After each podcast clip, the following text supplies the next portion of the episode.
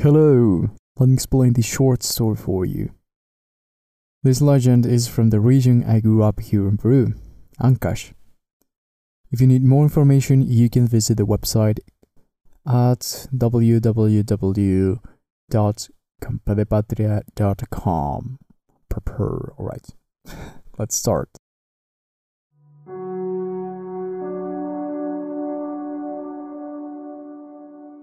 So, this story has got a lot of variations since many Peruvian stories were never written and were just inherited orally to us, and this is not an exception. The Achique or Achikai, as some people say as well, is a story I heard first when I was a kid.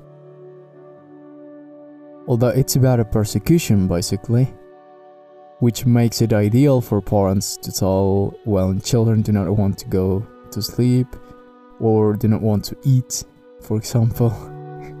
Something like that. Well, fact number one this story reveals a lot of details about the Quechua culture, especially from the central regions. And Ancash specifically has got many other subvariants of the Quechua language. That's why there are two different ways of saying the main character's name in this story. The first one is Achique, which is the most popular as well, and then there is Achikai.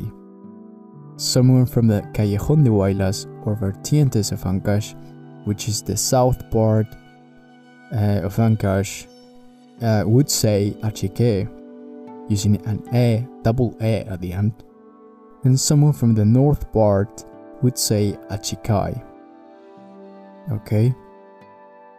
Uh, but the most common way of writing it would be Achikai, since Quechua speakers from the south of Ancash usually type it that way too, even though it's not exactly how they pronounce it. And this happens a lot in Quechua from Huaraz, for example.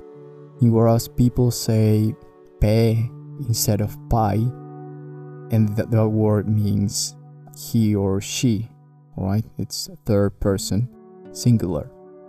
That's why they there are two different ways of saying this name. Second, if Achique is currently the most common way to type it, why did I use the other form? Well, this has an explanation, of course. Jose Maria Arguedas, who was probably the first person to write this story down, titled it like Achique, and it got popular with that written form. Although the first time I was told this story, I clearly heard Achikai because I grew up in the north part of Ancash. Third, many other stories in Ancash include children who are about to be eaten or killed. And my conclusion is that this is the way our parents teach us about life. It sounds cruel though. but it's also familiar for some people from other cultures, I'm sure of that. Um, because many other cultures used to do the same thing or still do, probably.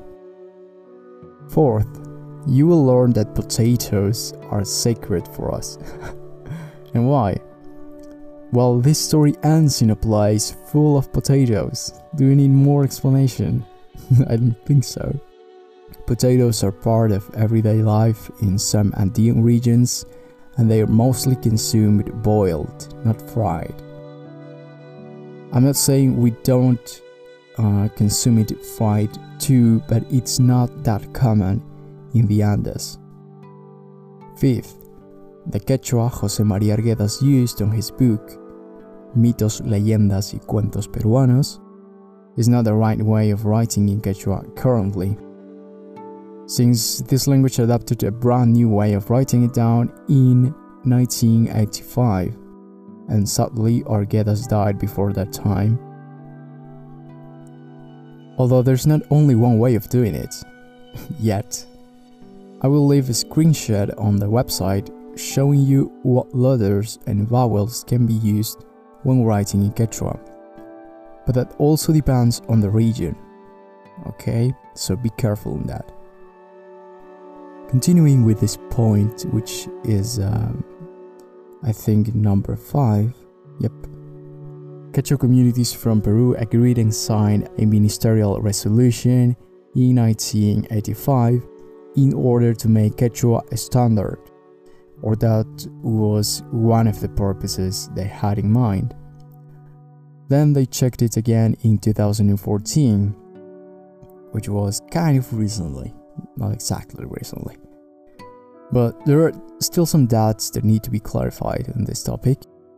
And this is also controversial, a controversial topic because all it always provokes arguments among Quechua speakers, people from Cusco, Ayacucho, Ancash, Junín, Huancavelica, many other regions usually argue on this.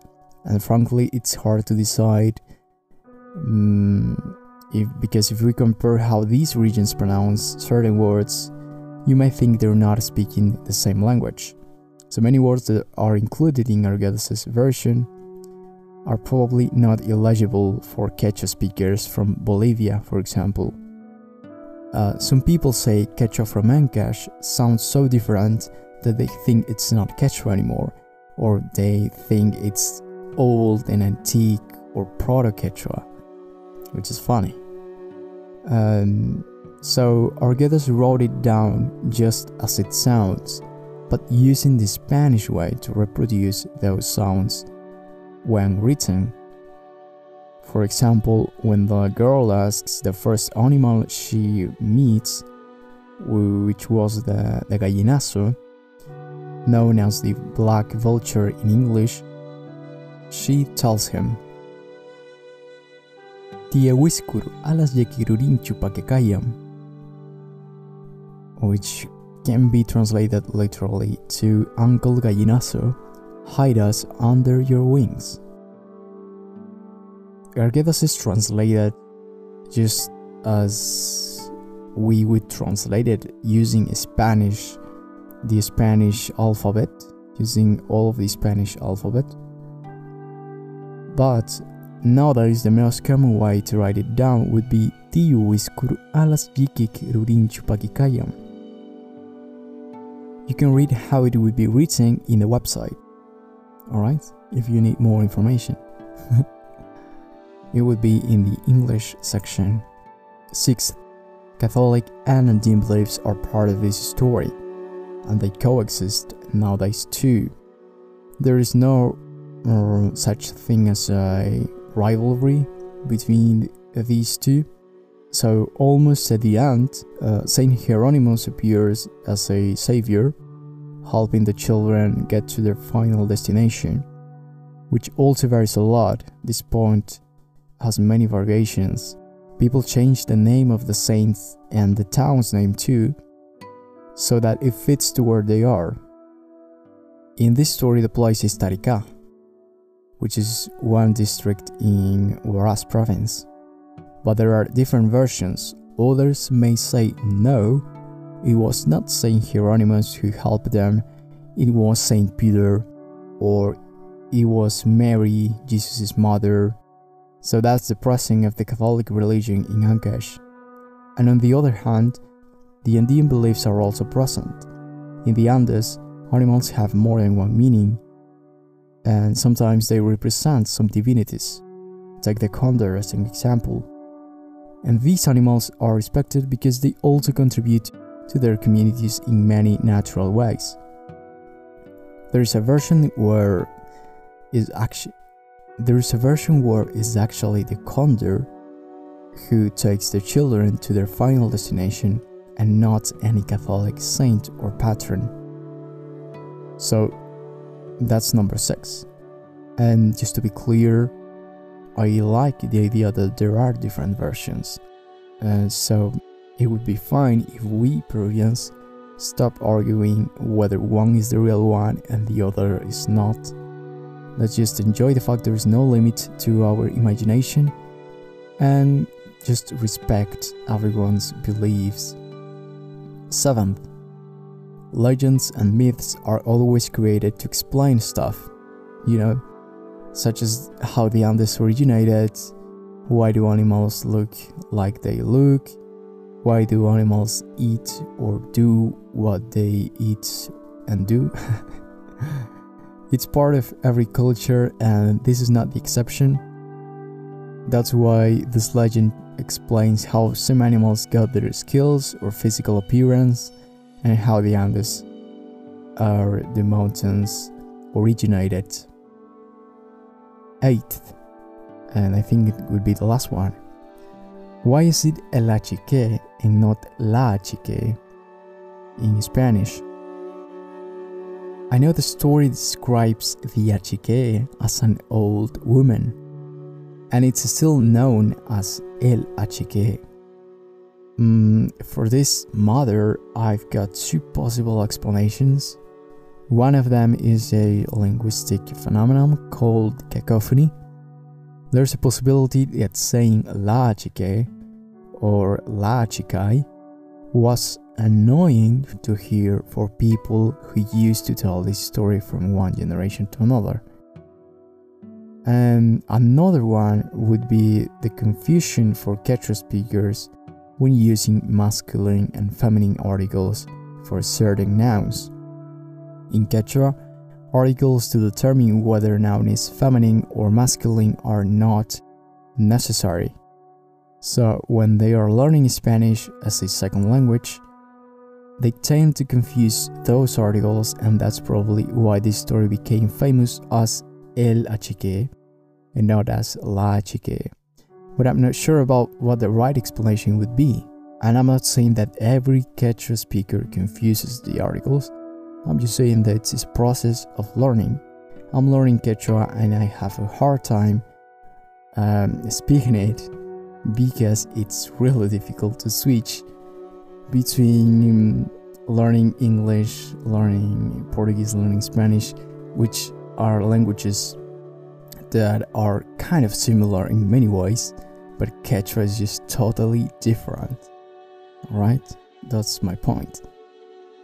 Uh, so, for this point, more investigation is required.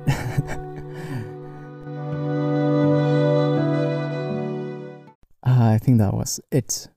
Okay, it was fun doing this. There are going to be more episodes like these explaining some narrations that I will do in the future. If you do like them, you can help us create more of them just by sharing this content content with your friends or relatives. It's as easy as that. And then thanks for watching. Sorry, uh thanks for listening. This is Campa de Patria learning together.